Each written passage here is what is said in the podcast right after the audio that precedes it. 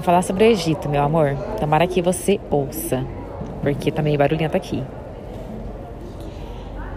A verdadeira razão pela qual as estátuas do Egito têm os narizes quebrados. Por várias décadas, este foi um mistério não solucionado entre especialistas e entusiastas do Antigo Egito, uma das civilizações mais antigas e duradouras do mundo. À primeira vista, parece algo esperado, a passagem de milhares de anos torna inevitável o desgaste de qualquer obra. Mas por que havia tantas estátuas imaculadas em que a única parte que faltava era o nariz? Talvez porque, afinal, se algo corre o risco de quebrar, é aquela parte proeminente, a mais exposta.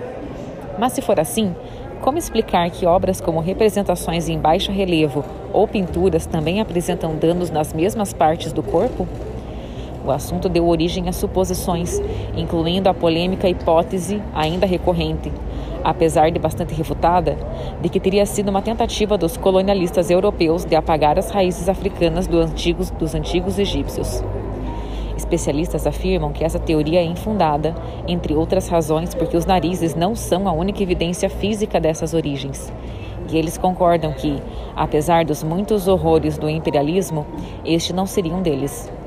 Então, o que poderia ter acontecido? A resposta mais confiável neste ponto se resume em uma única palavra: iconoclastia, do grego iconoclasmos, que significa quebra de imagens. Não estamos falando dos seguidores da corrente do século VIII que rejeitaram o culto às imagens sagradas, destruíram-nas e perseguiram aqueles que as veneravam.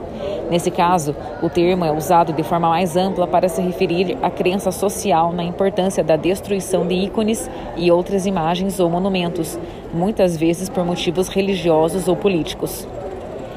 E faz muito sentido quando você considera que, para os antigos egípcios, as estátuas eram o ponto de contato entre os seres divinos e os terrenos.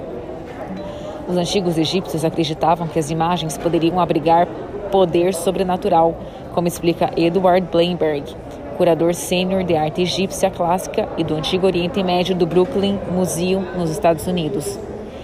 Bleiberg explorou a questão motivado pelo fato de que a indagação mais comum dos visitantes do museu era: por que seus narizes estão quebrados? Ele explica que as palavras escultura e escultor enfatizam que as imagens estão vivas. A palavra escultura significa literalmente algo criado para viver, enquanto um escultor é alguém que lhe dá a vida.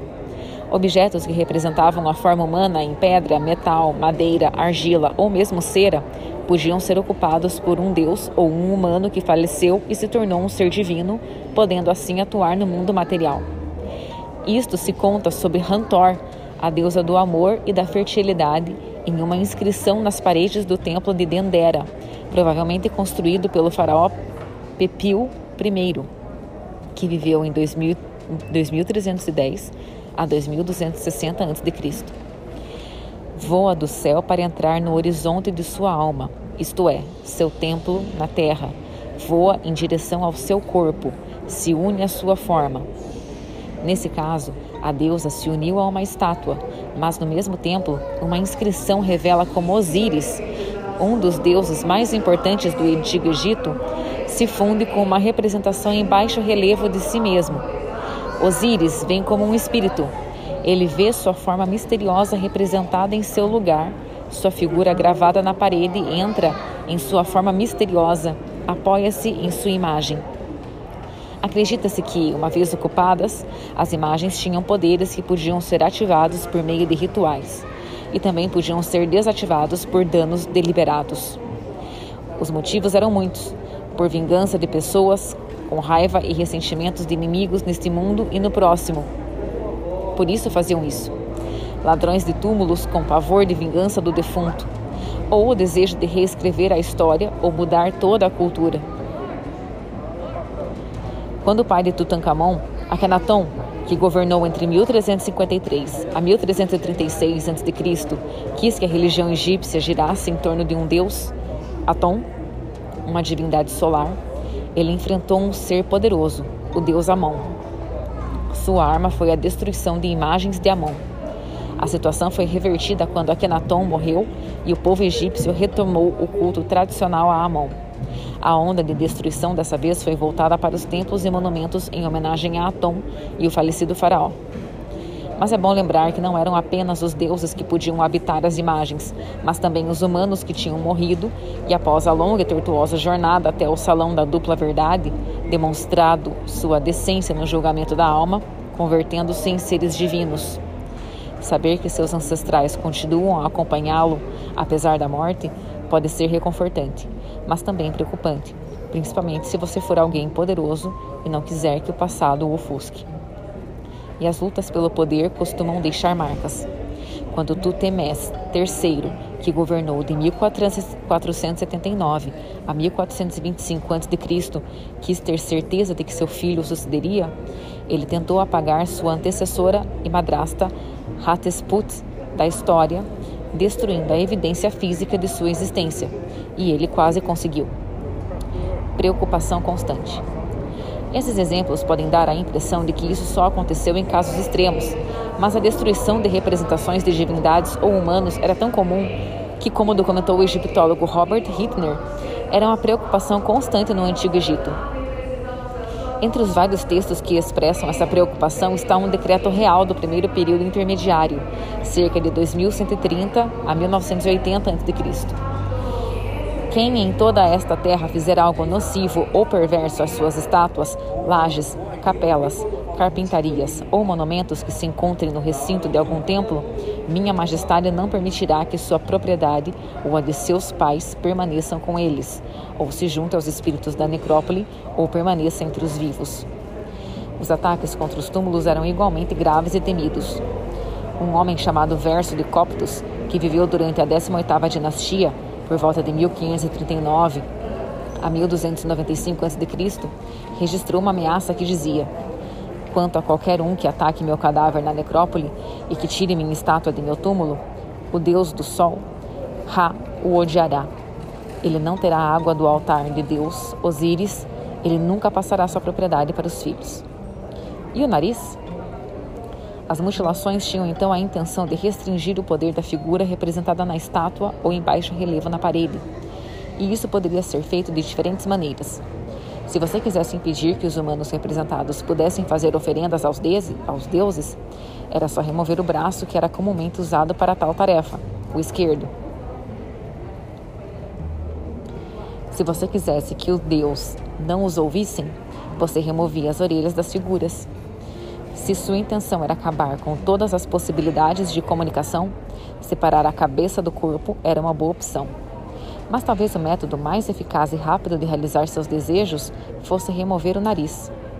O nariz era a fonte do fôlego, o fôlego da vida. A maneira mais fácil de matar o espírito interior era sufocá-lo removendo o nariz, explica Bleinberg. Alguns golpes de martelo e cinzel e o problema estava resolvido. O paradoxo, afinal, é que essa compulsão de destruir as imagens é a prova de como elas foram importantes para aquela grande civilização.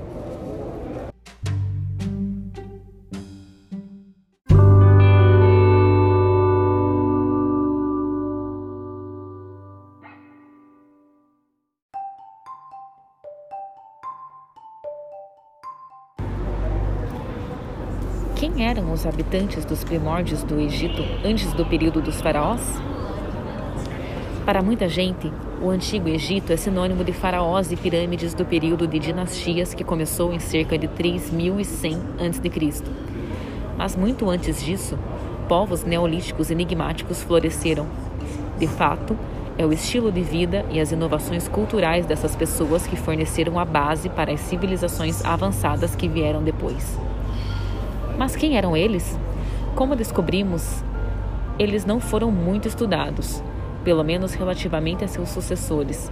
Mas nossas escavações de seis locais de enterro, com algumas dessas análises recentemente publicadas, forneceram informações importantes sobre suas formas misteriosas de vida. Uma das razões pelas quais sabemos tão pouco sobre o Egito Neolítico é que os locais são frequentemente inacessíveis, localizados abaixo das planícies de enchente do Nilo ou nos desertos ao redor. Com permissão do Conselho Superior de Antiguidades do Egito, nós, membros da expedição pré-histórica conjunta, exploramos os sítios neolíticos no deserto ocidental do Egito. Os sítios que estamos escavando ficam ao longo das antigas costas de um lago sazonal extinto, perto de um lugar chamado Gebel Hamla. Embora não exuberante, o período neolítico era mais úmido que atualmente, o que permitia que esses antigos pastores povoassem o que agora é o meio do nada. Nós focamos no período final do neolítico, 4600 a 4000 a.C., que foi construído no sucesso do tardio neolítico, que foi de 5.500 a 4.650 a.C., com gados e cabras domesticados, processamento de plantas silvestres e enterro de gado. Essas pessoas também faziam metálicos, santuários e até círculos de calendário, que parecem um pouco com o mini Stonehenge. Durante a parte final do período neolítico, as pessoas começaram a enterrar os mortos em cemitérios formais. Esqueletos fornecem a informação crucial, porque são de pessoas que viveram e interagiram com os ambientes físicos e culturais do local. Saúde, relacionamentos, dieta e até experiências psicológicas podem deixar sinais nos dentes e ossos.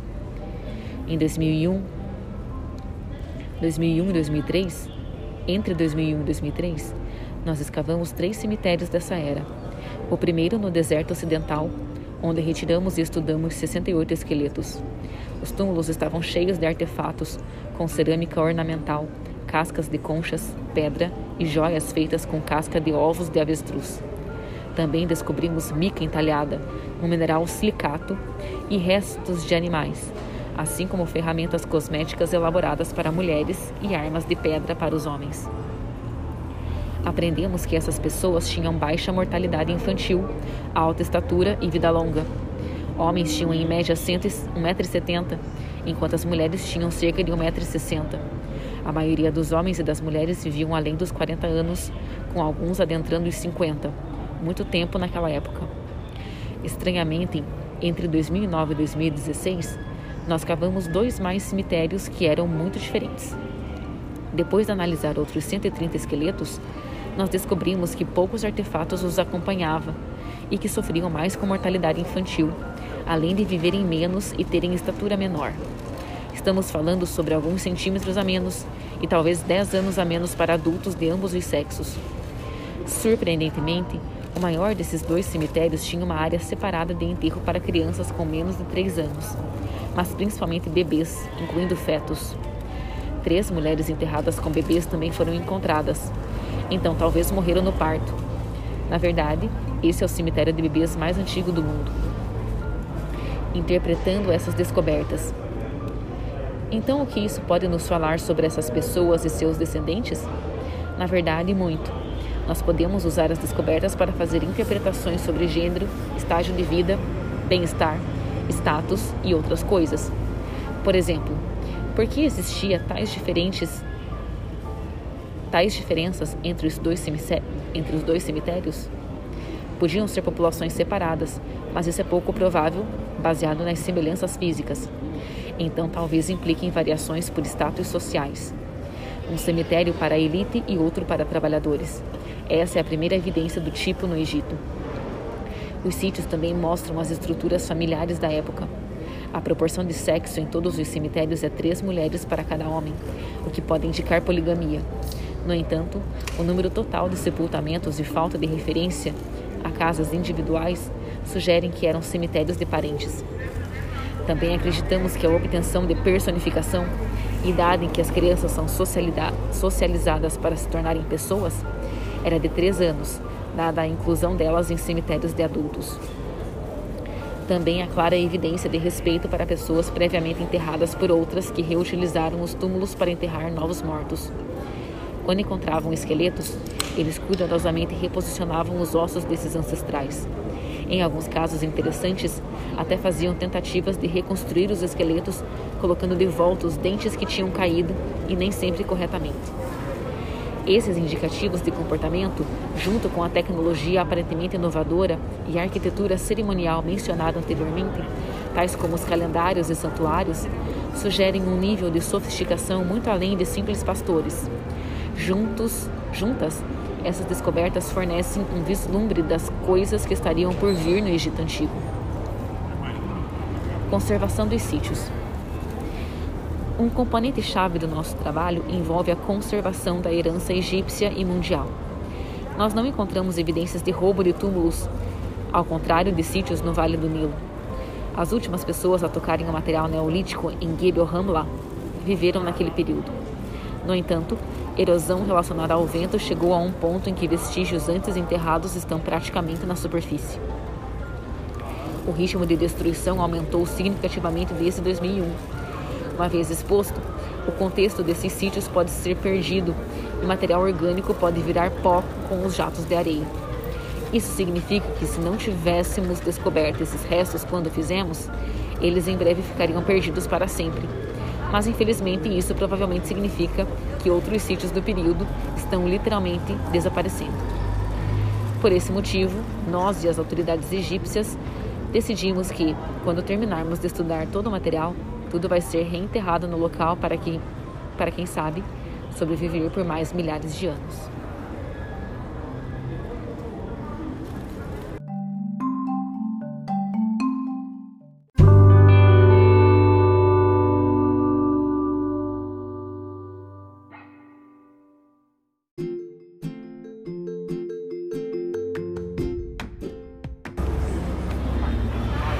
Eternizada no imaginário popular com a pele branca e os olhos azuis da atriz britânica Elizabeth Taylor, a rainha Cleópatra VII suscita debates há séculos em torno de sua astúcia política, sua beleza, sua identidade e seu legado à frente do Egito.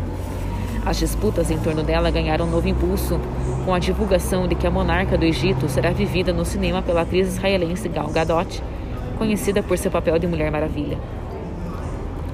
Nós esperamos que as mulheres e garotas ao redor do mundo que aspirem contar suas histórias nunca desistam de seus sonhos. Nós vamos fazer suas vozes serem ouvidas por e para outras mulheres, disse Gadot ao anunciar a produção em seu perfil no Instagram com 43 milhões de seguidores. O longa, ainda sem previsão de estreia, será dirigido por Patty Jenkins, diretora de Mulher Maravilha. Se de um lado muitos comemoram uma produção majoritariamente feminina que deve evitar clichês de mulher sedutora de filmes anteriores, de outros, muitos criticam a escolha da atriz para o papel, sob acusações de embranquecimento da figura histórica, descendente de uma dinastia grega ligada ao rei macedônio Alexandre o Grande, mas que provavelmente era da etnia mista. Cobravam a escalação de uma atriz de origem africana ou árabe. Mas qual é a verdadeira origem e história da última governante da dinastia ptolomaica, que comandou o Egito de 51 a.C. até 30 a.C., trouxe prosperidade e paz a um país falido e soube tirar proveito político da aproximação de dois generais romanos? Para a historiadora britânica Mary Beard, as milhares de representações de Cleópatra ao longo do tempo são baseadas em uma série perigosa de deduções de evidências fragmentárias ou flagrantemente não confiáveis. Sabe-se tão pouco sobre ela que Beard defende que Cleópatra deveria aparecer para nós hoje como a rainha sem rosto. Origem e linhagem. Cleópatra nasceu em torno do ano de 69 a.C., no Egito. Seu nome, de origem grega, significa grande como pai. Seu pai, o faraó Ptolomeu XII, pertencia a uma linha de monarcas da dinastia ptolomaica que teve suas raízes no ano de 332 a.C. Naquele ano, Alexandre o Grande liderou tropas macedônias e gregas numa batalha que libertou os egípcios do domínio dos persas. Alexandria passou a ser a nova capital do Egito. A cidade se tornou a capital das palavras helenísticas da palavra grega, onde ficavam os livros de escritores muito importantes do passado e vemos como a nova cultura grega ali se associa à antiga tradição religiosa egípcia que já existia havia 3 mil anos, explica o egiptólogo Christian Greco, do Museu Egípcio de Turim, na Itália.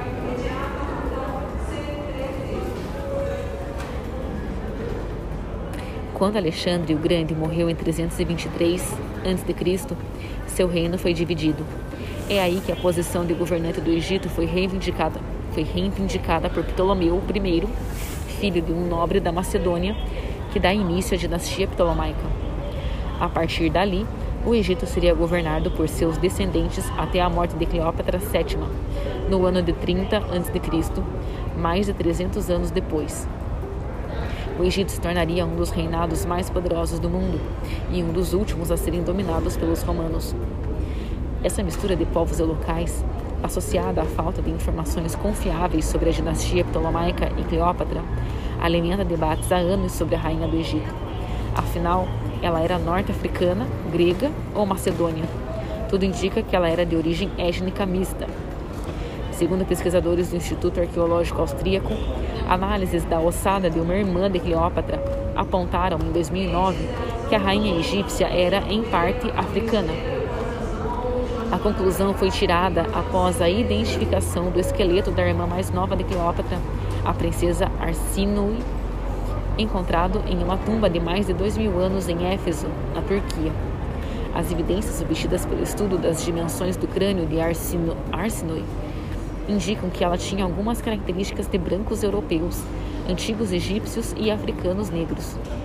Mas há também outras questões de identidade envolvidas no debate sobre a origem de Cleópatra. Segundo Maria Wicke, professora de latim da University College de Londres, há uma grande disputa para reivindicar Cleópatra enquanto egípcia. No século XIX havia um debate sobre se ela tinha sangue egípcio em parte porque há tão pouca informação, se é que há alguma, sobre sua mãe ou sua avó. Mas no final do século XX, a questão não era se Cleópatra era egípcia no sentido genético, mas se ela era negra. E continua. Isso emerge principalmente na década de 90, com o surgimento do afrocentrismo tendo o Egito como ponto de partida. Assim, Cleópatra se tornou a personificação de uma mulher poderosa na origem da história africana. Portanto, Reivindicar Cleópatra como negra, tendo como base histórica ou não, é irrelevante. Reclamá-la como negra se torna um importante contra-ataque aos preconceitos de gênero e raça e à apropriação de Cleópatra feita pelo homem branco do mundo ocidental ao longo do tempo. De acordo com Joyce Tildesdale, professora de egiptologia da Universidade de Manchester e autora de Cleópatra, a última rainha do Egito, a rainha egípcia manipulou a religião egípcia para que fosse vista como uma encarnação viva da deusa Ísis, o que lhe permitiu consolidar completamente sua posição de poder. E para Tisdale, essa manipulação da religião contém a chave para o grande mistério que a atormentou enquanto escrevia o livro sobre Cleópatra. Havia uma pergunta que me perseguia o tempo todo. Será que Cleópatra se considerava egípcia? Acho que sim, ela era uma rainha do Egito. O que mais ela teria se considerado? Seu pai era um rei do Egito, uma de suas irmãs tinha sido rainha. Acho que ela teria se considerado uma egípcia, ainda que não fosse uma egípcia nativa, mas uma egípcia grega. Segundo ela, conforme os gregos se estabeleceram no Egito, havia duas populações vivendo lado a lado e ambas começando a se familiarizar com a cultura uma da outra. Acima de tudo, Cleópatra estava começando a usar a cultura egípcia, especialmente em termos de religião. Outros Ptolomeus já outros Ptolomeus já haviam feito algo semelhante antes, em menor grau, mas é muito interessante que ela use uma base egípcia para se promover. Além das apropriações próprias e alheias em torno da identidade dela, há tentativas científicas de reconstruir os verdadeiros traços de Cleópatra que lhe deram um rosto, dissociado do imaginário popular eternizado pela cultura ocidental. Em 2009, a arqueóloga e egiptóloga britânica Sally Ann Ashton utilizou imagens gravadas em artefatos antigos, como um anel que data da época do seu reinado, para compor o rosto da rainha egípcia. O rosto, recriado pela egiptóloga, aponta a mulher de etnia mista, com traços egípcios e da sua herança grega. Poder acima da beleza e da sedução. Por muito tempo, Cleópatra foi retratada como uma linda rainha do Egito que seduziu os romanos. Ela fascinou o filósofo francês Pascal e inspirou obras de Shakespeare, pinturas de Tiepolo e alguns filmes de Hollywood. Mas para Tisdale, da Universidade de Manchester, é preciso deixar todo esse imaginário popular de lado para entendê-la. Ela não era essa mulher sedutora glamurosa de que os diretores parecem gostar tanto. Não há evidências de que ela tenha tido mais do que dois parceiros sexuais: Júlio César, a quem foi fiel até ele morrer, e Marco Antônio. Eu acho que gostamos de vê-la assim, como sedutora de vários homens. Há algo atraente nisso, mas é muito injusto. Ela foi uma mulher muito inteligente. Ela governou por mais de 20 anos e conseguiu adiar o domínio romano sobre o Egito, algo que de certa maneira foi uma ameaça durante todo o seu reinado. Além disso, ela assumiu um país depois de seu pai, que estava na pobreza, e o levou a se recuperar economicamente. A outra suposta característica da rainha egípcia que é contestável. Graças a Shakespeare, Cipolo e atrizes que viveram em filmes de Elizabeth Taylor a Amanda Berry, a imagem moderna de Cleópatra é de uma beleza estonteante sobre a qual não há qualquer evidência. Não temos muitas imagens dela e as que temos são muito estereotipadas, sejam clássicas, parecendo uma rainha grega ou romana, ou egípcias. Elas estavam lá para representar ideias de realeza, em vez de mostrar como ela realmente era, diz Tisdale. As pessoas tendem a pensar as pessoas tendem a pensar que as moedas com a esfinge dela são mais realistas. E se você olhar para elas, ela não é particularmente bonita, pois tem um nariz e um queixo muito grandes. Mas então, quão preciso pode ser um retrato da moeda? Depende da habilidade da pessoa que faz a moeda, que pode não tê-la visto de verdade, e também do que ela queria retratar. Cleópatra pode ter desejado não parecer delicada e bonita, e pode ter buscado mostrar poder acima de tudo. É provável então que Cleópatra não tivesse sido incrivelmente bonita, nem uma femme fatale ou manipuladora do mal, e sim uma política astuta, que no final teve o azar de estar ao lado derrotado de uma grande disputa maior que ela. Disputas de poder. A trajetória de Cleópatra no comando do Egito foi repleta de disputas de poder dentro e fora de sua dinastia. A história de sua família, aliás, é repleta de assassinatos e traições. Para alguns pesquisadores, era algo como ser morto ou matar para se consolidar no trono, algo que a própria faria. A chegada dela ao poder não se deu sem obstáculos. Quando o pai de Cleópatra, Ptolomeu XII, morreu, as mulheres não podiam governar sem ter um homem ao lado. Então, seguindo as tradições, a solução encontrada foi Cleópatra, então com 18 anos, se casar com seu irmão Ptolomeu XIII, de 10 anos, para que reinassem juntos. Seria questão de tempo até as disputas surgirem. Anos depois de assumirem o poder, Ptolomeu XIII conspirou contra a irmã para tirá-la do poder, o que a levou a fugir para a Síria. Teria início ali uma guerra civil e, fra e fratricida pelo comando do Egito. Curiosamente, Roma também vivia uma batalha interna por poder entre Júlio César e Pompeu, e as disputas acabaram se misturando. Praticamente derrotado, Pompeu foi ao Egito em busca do apoio de Ptolomeu XIII, mas este fora aconselhado a não se aliar a ele e a matá-lo para não se indispor com Júlio César. A estratégia acabou tendo o efeito inverso. Júlio César ficou furioso ao saber do assassinato do rival. Como consequência, o general romano foi até o Egito e promoveu uma trégua entre Cleópatra e Ptolomeu XIII.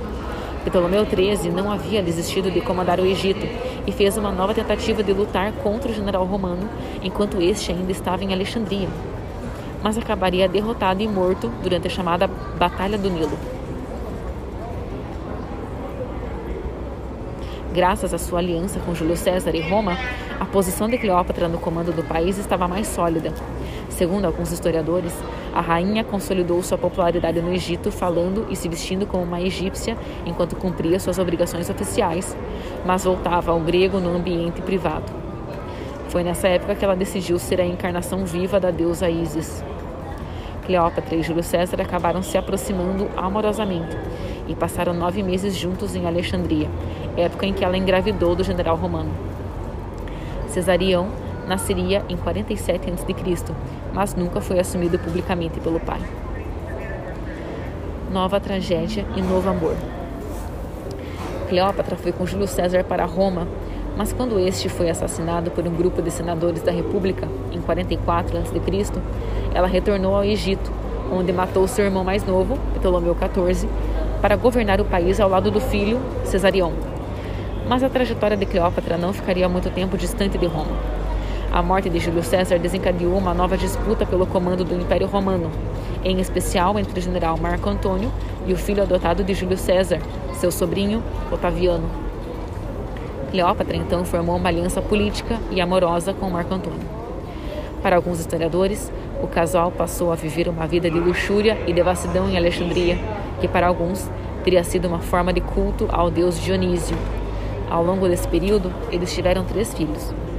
Do ponto de vista geopolítico, a associação com Marco Antônio acabaria sendo o grande erro estratégico de Cleópatra. Ela só cometeu um erro e foi ficar do lado de Marco Antônio e não de Otaviano, que mais tarde se tornaria o imperador Augusto, quando eles lutaram. E foi um erro fácil de cometer. Se você estivesse apostando, não teria apostado em Otaviano, afirma Tisdale, da Universidade de Manchester. No entanto, é provável que esse único erro fez de Cleópatra a figura mal representada que é hoje. Se ela tivesse escolhido o lado certo, ou se Marco Antônio tivesse vencido, a história poderia, poderia ser tratada, a história poderia ter tratado sua figura de maneira muito diferente, até mesmo levar ao seu esquecimento. Para Tisdale, muitas descrições de Cleópatra como devassa e assassina vieram de autores romanos com interesses próprios. O que aconteceu é que muitos dos faraós mais antigos foram esquecidos, mas Cleópatra conseguiu sobreviver porque, porque fez parte da história romana, embora tenha sobrevivido como inimiga dos romanos, descrita por autores clássicos. Esses escritores romanos não prejudicaram Cleópatra apenas criando um mito em torno dela, segundo a egiptóloga. Eles também tiraram uma coisa importante de sua história, a sua inteligência. Por outro lado, historiadores muçulmanos construíram uma outra imagem de Cleópatra com base em registros locais acessados após a conquista árabe do Egito por volta de 640 d.C. Segundo esses estudiosos, a rainha egípcia era erudita, cientista, filósofa e uma política astuta. Nenhuma sepultura na terra trará um casal tão famoso. A derrocada trágica da rainha egípcia ocorreu durante a chamada Última Guerra Civil da República de Roma. Marco Antônio e Cleópatra somaram forças para lutar contra Otaviano, mas sofreram uma derrota desastrosa na famosa Batalha Naval de Ácio, perto da Grécia, em 31 a.C. O casal então fugiu para o Egito.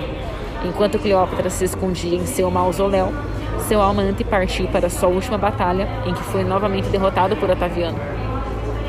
Segundo Lloyd Lewin Jones, professor de História Antiga da Universidade de Cardiff, o general romano, devastado pela dor e vergonha da derrota, acabou se jogando sobre a própria espada ao receber falsas informações de que a rainha do Egito também havia morrido. Mas Cleópatra ainda estava viva. Ela se escondera em sua tumba para onde Marco Antônio foi levado após se ferir com a espada ele finalmente teria sucumbido aos ferimentos, abraçado nos braços nos bra... Mas Cleópatra ainda estaria vivo, estava viva. Ela se escondera em sua tumba, para onde Marco Antônio foi levado após se ferir com a espada.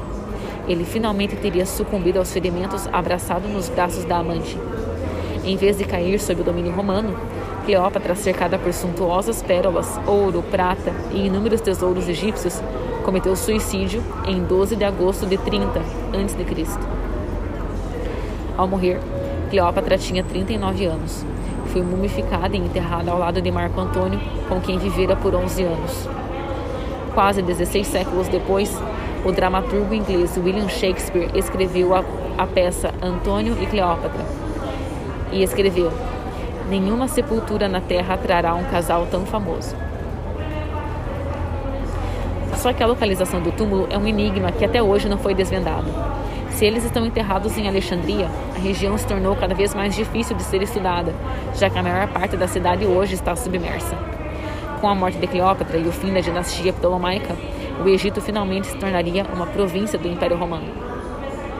Desinformação em torno do suicídio de Cleópatra. Curiosamente, até mesmo a verdade sobre o acontecimento mais famoso de sua vida o seu suicídio é incerta. Os principais relatos dão conta de que ela induziu uma víbora áspide a picá-la. Essa coisa de cobra é interessante. Não há evidências para dizer como ela morreu. Um relato menciona uma cobra e de repente todas as imagens que temos de Cleópatra têm uma cobra. Mas as cobras estão ligadas à realeza egípcia, então poderia ser simplesmente um caso de imprecisão, afirma Tisdale, da Universidade de Manchester. O mais próximo que temos de um testemunho ocular, que na verdade foi escrito centenas de anos depois, diz que ela tinha marcas de perfurações no braço que podem ser qualquer coisa, inclusive nada, mas é uma bela história. Para Wick, da Universidade College de Londres, o suicídio de Cleópatra tem conotação política e não romântica pela perda da amante. Eu acho que os romanos viam o ato não de sofrimento e tristeza pela morte de Marco Antônio, mas como um ato de orgulho, uma tentativa de escapar das consequências da captura, porque ela sabia que, se fosse capturada, seria levada de volta para Roma, arrastada pelas ruas como uma conquista romana e possivelmente executada. E conclui: a morte dela parece ser um ato político.